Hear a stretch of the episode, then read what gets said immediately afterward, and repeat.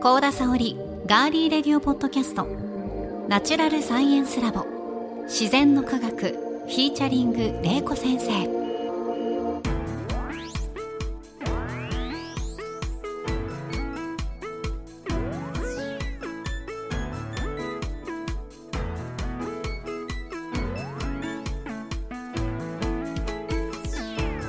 皆さんこんにちは。ガーリーレディオポッドキャスト。ガリレディパーソナリティの高田沙織です。ナチュラルサイエンスラボ自然の科学は元科学館職員防災士。農学博士の玲子先生に自然科学と自然現象である災害。その防災を聞き学ぶサイエンスポッドキャストです。土水昆虫宇宙食物理気象環境など自然科学の多彩なテーマをさまざまな視点で分かりやすく紹介しながら防災の知識や災害への備えを伝えていきます。それでは皆さんナチュラルサイエンスラボで私たちと一緒に科学しましょう。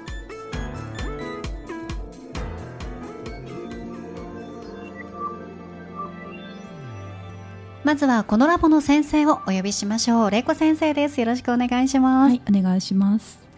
さてこの自然の科学は毎月玲子先生に決めていただいたテーマを皆さんと一緒に学んでいますが11月のマンスリーテーマは観光と防災。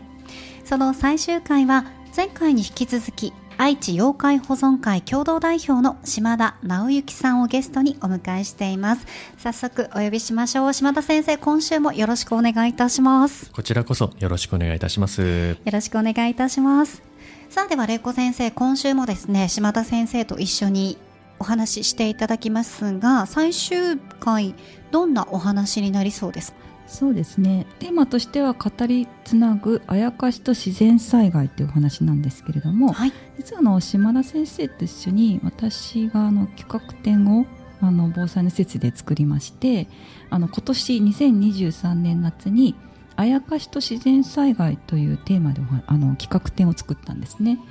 はい、その展示を振り返って今回はその、えー、語りつなぐということで内容を振り返りつつあの島田さんにお話をお聞きしたいと思います。お願いします、はい、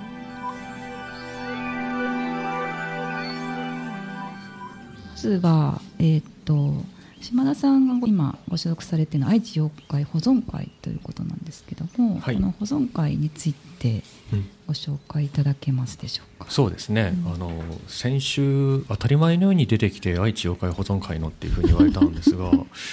初めて聞いている人は誰なんだこの人はっていうふうに思われた方もいらっしゃるんじゃないかというふうに思うんですね。多分めっちゃ調べたと思いますよ。愛知妖怪保存会っていうのが、ね、ねそう。保存するって言ってもそうそう保存なんてできるわけではないですしね。まあ妖怪その辺にいるわけではないですからね、うん、あの我々の活動をしているのはですねあの地元に伝わっているさまざまな妖怪やあるいは不思議なお話怪しいお話なんかをあの記録をとどめていってあるいはそうしたものを中心にいろいろと面白いことをやっている人たちとつないでいく。今回で言えばあの港防災センターさんとかこの番組であったりだとかもそれに含まれるわけなんですけれどもそういうことをしている人たちとつながる中で地元に残っているお話とか怪しいものたちをあの今後もこの先もあのぜひとも語りつないでいくあるいはキャラクターとして楽しんでいくそんな下地を作りたいななんていうふうに思っていて立ち上げた団体であります。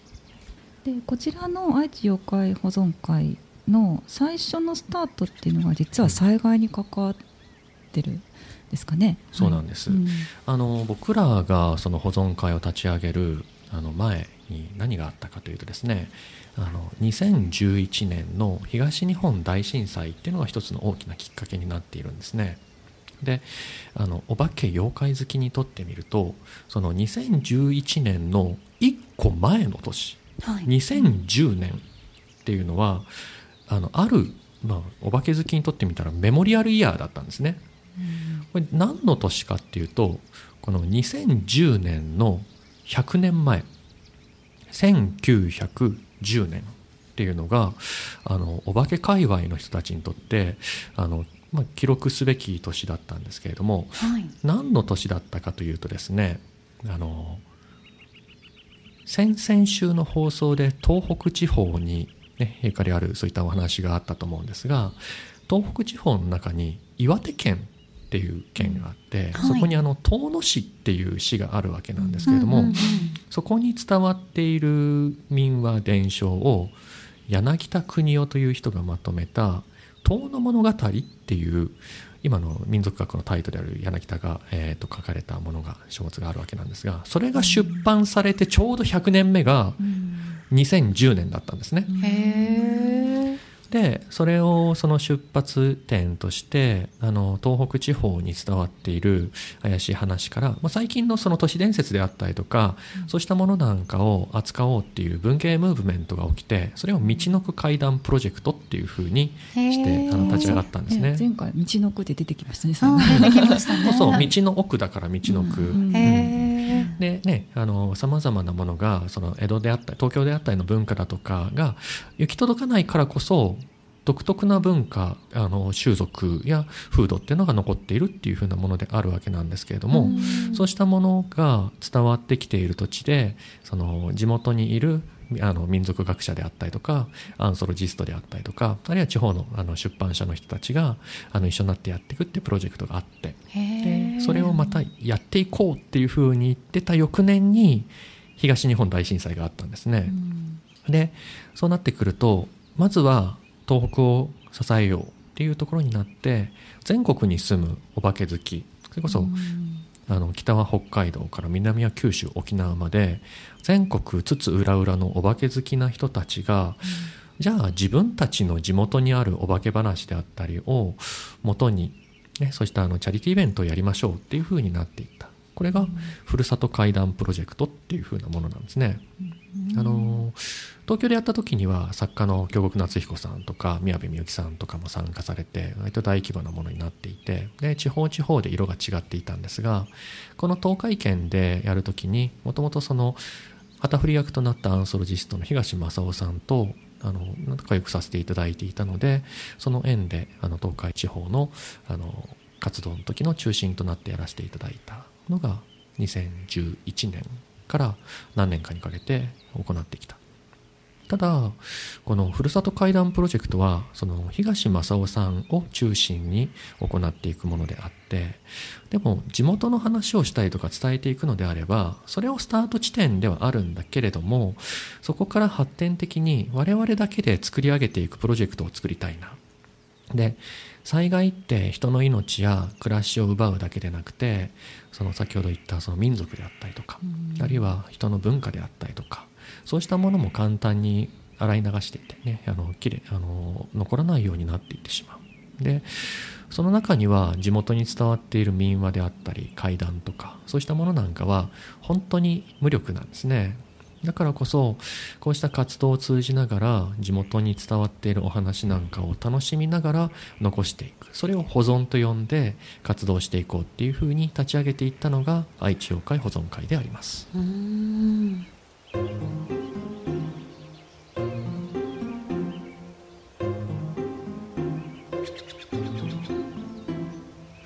で今回ねその愛知妖怪保存会、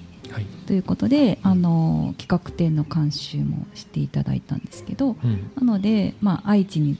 伝わる、うん。あのえー災害伝承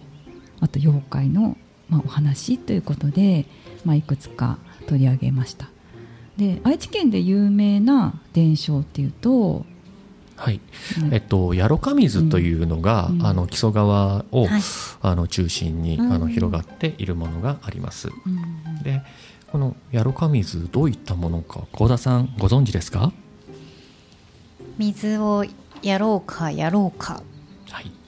って書いてありました。正解です。そうですね。なんかガリレレで、エピソード170の時に、はい。お出かけガリレレで来ていただいたんですよね。そうですね。お出帰りではい。行きましたね、うんうん。そうその時にねあの紹介していただいたもので、はい。あの川のほとりに住んでいた人が、うん。夜になってでこの、まあ、ゴーゴーとね、えー鳴ってる川の方からそのやろうか、ねうん、よこそうかっていうふうなことであの言っている声が聞こえてくる。でよこせるもんならよこしてみろ。よこさばよこせというふうに言ったらその次の瞬間にあの水浸しになってしまってで村中がね、えー、と浸水してそして皆流されてしまったという悲しいお話になるというふうなあの伝承が伝わっているんですがこれまさに先ほどのあの柳田国夫が気に入った物語の一つであって日本を代表するあの災害伝承であり妖怪伝承の一つだったりするのであの、まあ、愛知県の、えーと、あやかしと自然災害に関わるものとしてぜひともあの伝えたいなというふうに思って今回の港防災センターで行った企画展で取り上げたというものでしたね。じゃあ妖怪という姿ではなくて、まあ、やろうかやろうかっていう声っていうことなので、まあ、そういう意味でなんていうかな妖怪というより、まあ、あやかしですかね。そうですね、うんうん、あの今妖怪っていうと鬼太郎に出てくるような、ね、塗り壁であったりとか、はい、一旦木綿。そうそう、はい、砂かけばばとか、うん粉木じじいとか、うん、あるいは先週登場したカッピーみたいな カッパカッピーは妖怪っぽくないですけどね、うん、すごいフランクな格好してますもんねね。これね、まあ、フランクな妖怪かもしれない、ね、そうですね。T シャツ着てますもんね。そうですね。デニム履いてるんですかね。デニムを履かれてますね、そうですね、はい、でね丸かって書いてあるシャツ着てたりしますもんね、はい、うん、保険のための。保険のための。ね、はい、ただあのこうしたものキャラクターとしてねあの語られるようになってるんですがヤロカに関しては形があるわけではなくて、音の回なんですよ、で、我々はそのさまざまな情報を目から耳から鼻から皮膚からそして舌からね得ているわけなんですけれどもとりわけ妖怪の元になっているものって音って多いんですよね。そう。であの快音が聞こえてきた時に想像してあもしかしたらこういうのがいるかもしれないとか例えば愛知県であればあのまあ、新城の方なんですけれども、はい、夜あの川の下のところであの不思議な音が聞こえてくる。であのその音って何だろうっていうふうになった時に地元で伝わっているのはそれはおばあさんが頭を洗っている音だっていうふうに言われているんですね。でだからそこには行ったら気持ち悪いおばあさんがいるから近づいちゃいけないっていうふうに言われているのがあってそれがあの万丈月のあの神洗いババアっていうふうに言われているものなんですけれども、うん、神洗いババア。そう。実際に本当におばあさんが頭洗ってるのかもしれないですけども まあ雨の降る夜なんで、まあ、まずそもそも雨でねこう流れてしまうんですが。危険です、ね、そうそうそう危ういですよね。ですね、だからそうでもそうした川に雨が降って水かさが増している時に音が鳴るくらいの状態である時に近寄ってはいけないよっていう戒めになっているっていうふうに考えるとそうしたあやかしというものがその何かのそのメッセージであったりとかねあの我々の暮らしの中で特に子供であったりとか今でも災害だとかでこの行かなきゃいいのに水かさの増した川に行って溺れてしまうなんていうのってありますよね。めちゃくちゃありますね。見に行ってしまったとかね。そうそうそうそうあとバーベキューとか川べりでやっていて、うん、で飲まれてしまった。なんでっていうふうに思うかもしれないですけど、でも実は川の水かさって急激に水位が上がるっていうことは自然現象として十分に起こりうることであるので、はい、それくらいいいだろうっていうふうに思っているものが実は危うかったりするっていうふうになってくるのでその前の段階でストップをさせるっていう点で言っても音の会議って結構いろいろなそれこそ全国規模で見てもあったりしてうん、そうしたものを取り上げるきっかけとしてやろうかを紹介できたらいいななんていうふうに思ってますね。はい。まあ、やろうかっていう音がその洪水の音がそのようにね、はい、聞こえたっていうこともありますしあのこれ結構基礎参戦のね、はい、あの愛知県でかなりあの災害が多くて、うん、まあ、それに対するそのあの人々の昔からの思いっていうのが、うん、まあ、そういう避けるっていうことですね、まあ、そういう思いっていうのがやろか水っていう話として伝わってきたっていうことをあの今回紹介してますよね。であとは、えーと、マイクロツーリズムのあの前回の回でもご紹介したあのカッパについて結構ねあの詳しくあの企画展では取り上げたんですけれども、はい、はい、そちらについてもう少しお話を伺えればと思うんですが。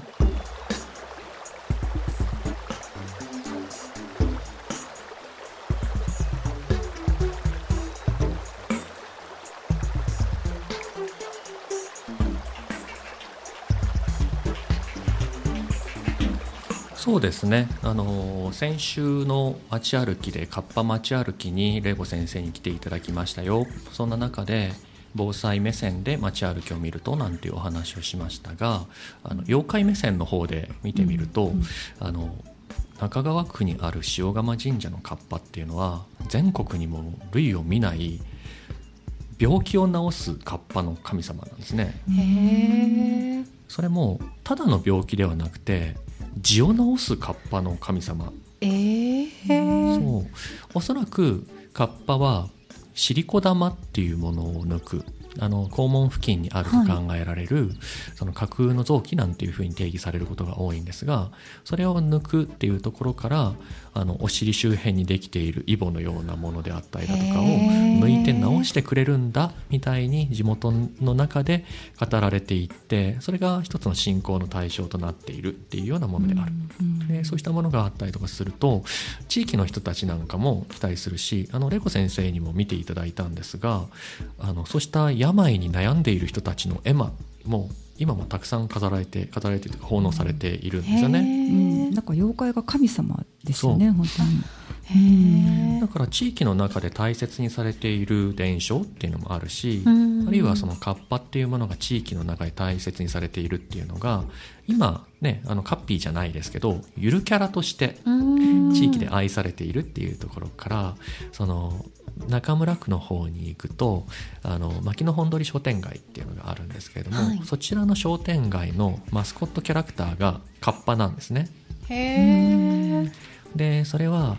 あの先週少しお話しさせていただいた大伊勢川の川の流れに沿って商店街が実はあるんですけれどもそこのところに、まあ、かつてカッパが住んでいましたっていうお話があった。でそれがあの時代が変わってくる中で子供に語り継ぐ話の中で実は優しいカッパになりましたっていう風になって子供と共にあるっていう風な柔らかい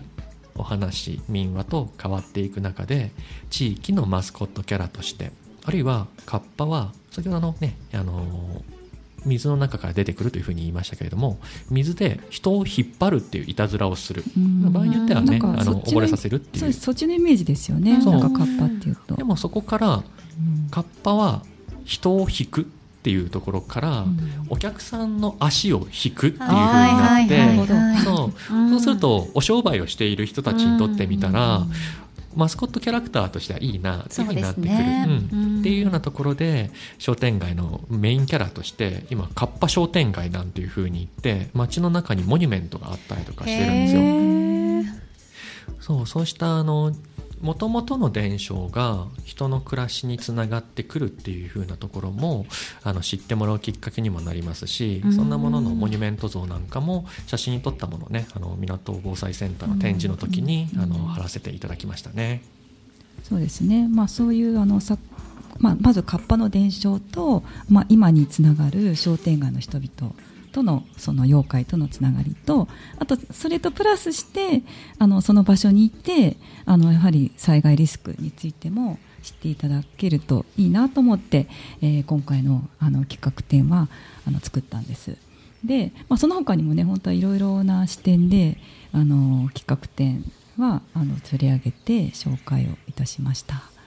伊勢湾台風に関するものとかね、あの、うん、港防災センターってその伊勢湾台風が起きたこの地を、うん、そのこの地で起きた本当に大きな風水害のもう歴史的にも大きな災害があってそうしたものを今後に残していくっていうふうなための施設の一つでもあるわけなんですけれども、うん、その伊勢湾台風にまつわっている悲しい少し不思議なお話があって、うん。その靴塚という塚が作られるようになった至ったその背景端となるようなちょっと不思議なお話なんていうのを紹介していきながら地元に伝わっている災害っていうものがどのように人の心に残っていくのか物語されていくのか物語化されていくのかなんていうふうな説明も展示の中でしていました。はい、うん、これあの愛知の民話としてあの児童文学として紹介されているお話なんですけれども、まあ、そういうのもあの見ていただくとこういう話が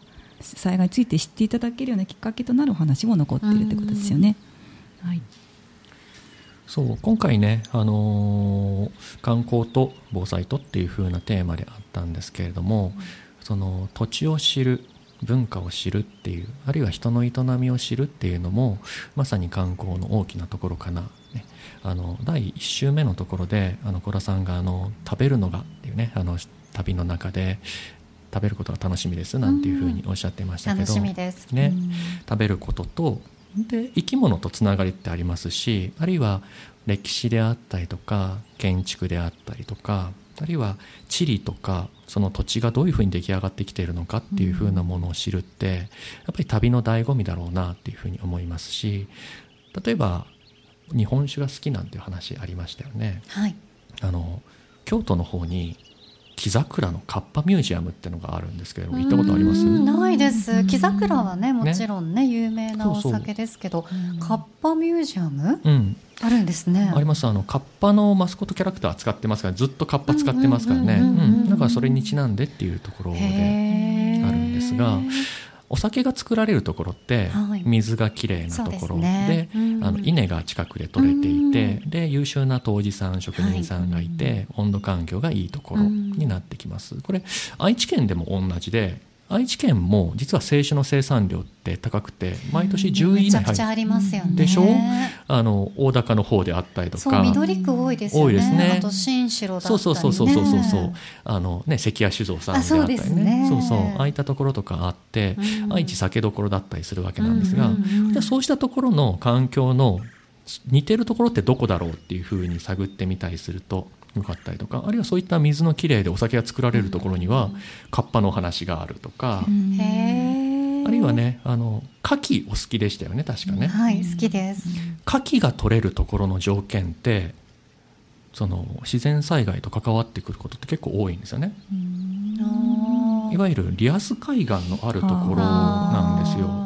そう海がある程度深くーてそうですね。で栄養が豊富な海でうん。さらにあの波が静かであったりだと普段は波が静かでうん。で河川が連なっていて山からのその栄養分であったりだとかも流れ込んできてうん。で港があってっていうふうになってくるとうん。東北地方やあるいはその、ね、三陸だとかあるいはその三重県の方とかうもね。ね、裏村の牡蠣とか有名ですし、そうしたものだとか地形とか風土とかそうしたものが食文化に関わっているっていうところが実は旅の醍醐味でもあるし、うん。だからこそ語られる民話であったりとか伝承であったりだとかを目を向けるきっかけにもなるかなっていうふうに思うので、そうした災害伝承や妖怪の伝承や土地を知ることとかって実は旅を楽しむ時の醍醐味とリンクしてくる部分があったりするんでそういった見方をね提唱するのもいいだろうななんて思っています。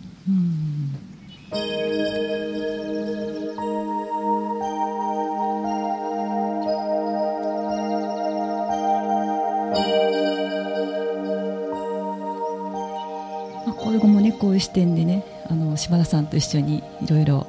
な取り組み防災啓発の取り組みもしていきたいなと私も思ってます。はい。本当にねいろいろなお話、えー聞かせていただきましたね。島田先生には2週にわたって出演していただきましたが先生いかがでしたか？そうですね。あのこうした形でポッドキャストっていうスタイルでお話をさせていただくと本当にいろいろな方がこの防災であったりあるいは自然科学自然をどう捉えるかとかどのように人間が自然と寄り添い合ってきたかっていうのをもうある意味ハードルが低い状態で聞くことができるっていうのがいいななんていうふうに思っているんです。僕自身もこの自然の科学っていう番組とガリレディをあの朝朝食の準備したりとか あの身支度を整えたりするときに聞いてるんですがありがとうございます。いえいえほんのちょっとした合間の時間に耳から入ってくる情報。動画だと目で追いかけなきゃいけないんですけど耳から入ってくるっていう情報がとてもあ面白いなとかあこの目線で見てみると一日違って見えるなとかっていう風になってくるんでそうした場にねあの立ち会わせていただいたことをとても嬉しく思っていますしその中で自然科学の面白さとかあるいはあやかしの面白さであったりだとかをねあの伝えるきっかけを作っていただいて本当に良かったなというふうに思っております。ありがとうございます、玲子先生はいかがでしたか？そうですね。私島田さんと同じ思いでうんお話をしていたので、本当にあのえっ、とまあなんていうか。そう。本当におなもう私が言いたいことを今回はすべて言っていただいたんじゃないかなというふうに思ってます。すい。ません、はい。えー、島田先生2週にわたって本当にご出演くださいましてありがとうございました。またお待ちしております。ぜひともよろしくお願いいたします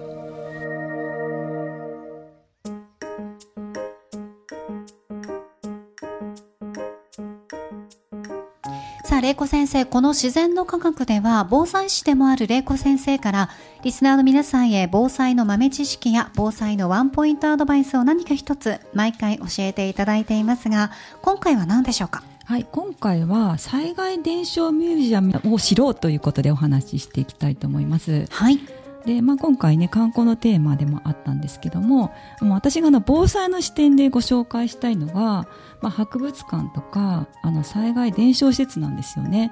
でこちらが私が所属しているのが実は名古屋市の防災のあの伝承施設であの島田さんのお話でもあった伊勢湾台風ですね、はい、こちら1959年に戦後最大の風水害だったんですけれども、まあ、こちらについて紹介している施設になります。実はあの災害伝承施設って全国にすごくたくさんあるんですよ。であの私も所属している日本災害伝承ミュージアムっていうのがあって、はい、そこで紹介しているのがこれだけ日本列島60か所ぐらい。すごいですね、はい、今ちょうどその日本災害伝承ミュージアムのマップを先生に持ってきていただいて、うん、日本地図ねあの広げていただいたんですがものすごい数ですね結構たくさんあるんですよね。で災害伝承とか、まあ、こういう施設の役割としてはあの地域の災害の歴史や教訓を、まあ、市民とかねあのお越しになった方に伝えて次世代に継承するという役割があります。はい、なので持っているものとしてはその災害に関する資料パネルとかあと物ですよね災害遺構とか伝承碑被災物そういうのの展示とかあと保管とあとはあのいろんな企画展もやって周知とかねそういうこともしています。あと展示物や体験による学習の場とか被災体験についてその語りであるとかあのそういう教育活動とか研修などもやってる施設になっています。はい、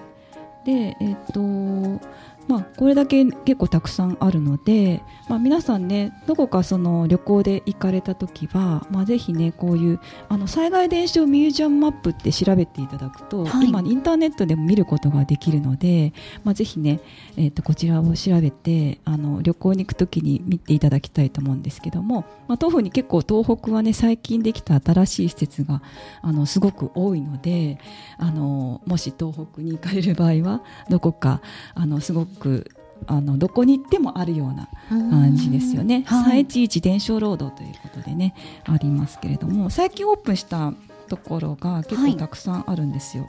い、で一つ紹介したいのが、えーと、こちら陸前高田市ですよね。はい、で陸前高田市に防災減災フィールドというのが7月に新しくできてはい、そんな施設が陸前高田にできたってことですね。まだできたばっかりで7月にできたんですけども、はい、まあ、災害伝承についてその土地のその何が起こったかというのをその町のそのうんとですねこの模型などを使ってその時もっとそういうどんなあの町があったかとかそこでどんなことが起こったかっていうのをその地域の人から知ることができるというあの災害伝承施設の役割もあるんですけれども、あとですね仮設住宅っていうのがあのやはり災害時できましてその仮設住宅の一部が残ってる残されてるんですよね。そこで、まあ、仮設住宅体験っていうのも実はできてであのどんなあの仮設住宅ではどんな生活をしていたかというのをその家族ごとのシチュエーションが実はこれあの、えー、再現されてるんですよね。まあ、そこで泊まってみることもできたりします。あとはあの、えーと、災害が起こるとその仮設住宅の周りに仮設商店街っていうのができるんですよ。でその一部が残残されていて、まあ、その土地のあの商店街であのその地名物であったりとかあのそっちに暮らす人々のあのが、まあ普段からあの使っているようなお店だったりとか、うん、まあ、そういうところもあの旅行に行って、えーと、行くこともできるようなそういう卵村っていう、ね、仮設商店街を使ったあの商店街っていうのも残されています。はいなので、まあ、こういう実はあの、えー、と施設自体が、まあ、仮設住宅とか仮設商店街もあるんですけどもあの、えー、と被災したで小学校ですねあの小学校のがもう使われなくなってしまった小学校を使っていろんな展示物もあるので、まあ、そういうところもねあのもし行かれる機会があればあの行っていただきたいこういう体験もできるので行っていただきたいのというふうに思います。あとは、まあ、災害伝承施設に行くだけではなくて結構、まあ、地域の郷土資料館とか市民ミュージアムに行っても実はね防災の視点っていうのを学ぶこともあのできるんですよ。はい、はい、私が行ったのがなんか美濃加茂市民ミュージアムっていうところに行ったんですけど。美濃加茂市、はい。はい、で市民ミュージアムだったんですけども、まあ、そこ美濃加茂市っていうのは長良川が近くて昔から災害水害がね多い町なんですね。でその町の魅力を結構あの、えーと、アートの視点だったりとかあの自然の視点とか歴史の視点であの紹介しつつ、まあ、展示でも紹介してるんですけど結構街歩きルートとかが紹介してあって、まあ、その土地の魅力について知ることもできますし、まあ、災害伝承とか過去の災害について紹介するようなそんなことを学べるような展示も実はあったんですよね。なので、まあ、あの自分の身近にあるようなミュージアムとか郷土資料館っていうのは、まあ、ぜひ行っていただくと災害についてもあの楽しみながら学べるんじゃないかなというふうに思います。はいということで今回は災害伝承ミュージアムを知ろうということで先生にお話ししてもらいました。ありがとうございました。はいありがとうございます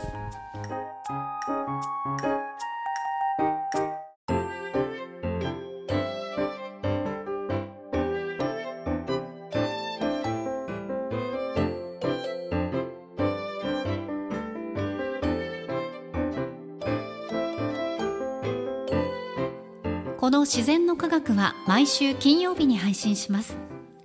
Firstory、 Apple ポッドキャスト、Spotify、Google ポッドキャスト、Amazon Music ほかいろいろなポッドキャストアプリやサービスで番組をフォローしてお楽しみください。番組ツイッターのアカウントのフォローもお願いします。ご感想や玲子先生に聞いてみたいことはお気軽にメッセージフォームやツイッターのメンションコメント引用リツイートなどでお寄せください。ハッシュタグはひらがなで自然の科学。自然の科学とガリレディ。ガリレディの2つをセットでつけてくださると番組スタッフがチェックできますのでよろしくお願いします。さあ今回はゲストに先週に引き続き愛知妖怪保存会共同代表の島田先生島田直之先生に来ていただいて、まあ、本当にこの愛知妖怪保存会がどうやってできたのかっていうお話も先週聞くことができなかったんで、まあ、そんなお話を伺ったりとかヤロカミズのお話、まあ、玲子先生にも以前ね詳しく聞きましたけれども妖怪の元になっているのは音が多かったりとか、うん、その島田先生がおっしゃってた音の回っていうのは結構興味深くてその注意喚起の意味が込められて伝承されてるんだっていうのも、うん、ああなるほどなと思いました。その姿が見えない音の方がやっぱちょっと怖いなって私は思うので、うん、なんかあそういうのがあるんだってね、ね、ずっと言い伝えとしてね残ってますし、うん、そうですよね、なんか今でも聞こえてくるような気がしますね。なんか大雨とかですよね。するとちょっと怖いですよね、うんその旅行に行った時にもそういったその地域では何が起こっているのかっていうのをまた自分で調べて知ることによっても、うん、ね、ね、新しくいろんな発見があるって島田先生言われてたので、うん、それはまた一つの観光の楽しみですね。ですよね、うん、その土地の,、あのまあ、食とかね、はい、景色だけではなくて、伝説とかにも知ってみる知るとか。妖怪ですよね、はい、全国にたくさん妖怪はいますもんね、まあ、そこから入っていただくっていうのも、はい、あの旅の楽しみが生まれるんじゃないかなと。でプラスして防災も学べるんじゃないかなと思います。うん、はい。ということで観光と防災11月のマンスリーテーマでお送りしてきましたが玲子先生お気づきですか、はい、来月はもう12月でございます。年末ですね。ね。あっさりとした。ああ年末ですね。って。長いなと思って。忙しいですからね、うん、本当にね。先生12月のマンスリーテーマここでお伺いしていいですか？あそうですね、はい、やっぱり寒い時期に入ってくるんで、うんうんうん、はい。まあ、温泉をテーマにしたいなと思っています。いいですねまあ、内容としては、はい、まあ、温泉の歴史であったりとか温泉の効能とか温泉水の秘密、うん、実はあの温泉って結構自然災害に関わってるんですよ。あの地震とか火山。それにも関わってくるんで、まあ、そういう視点でもあの紹介していきたいなと思います。なので、まあ、聞いたらあの自然科学と、まあ、防災についても学べるし、まあ、温泉に行きたくなるようなお話にできたらいいなと思っています、うん、はい。ぜひぜひ皆さん来月も聞いていただきたいと思います。ガリレディ自然の科学ここまでのお相手は？大場玲子と。私高田沙織でした。皆さん来月もどうぞお楽しみに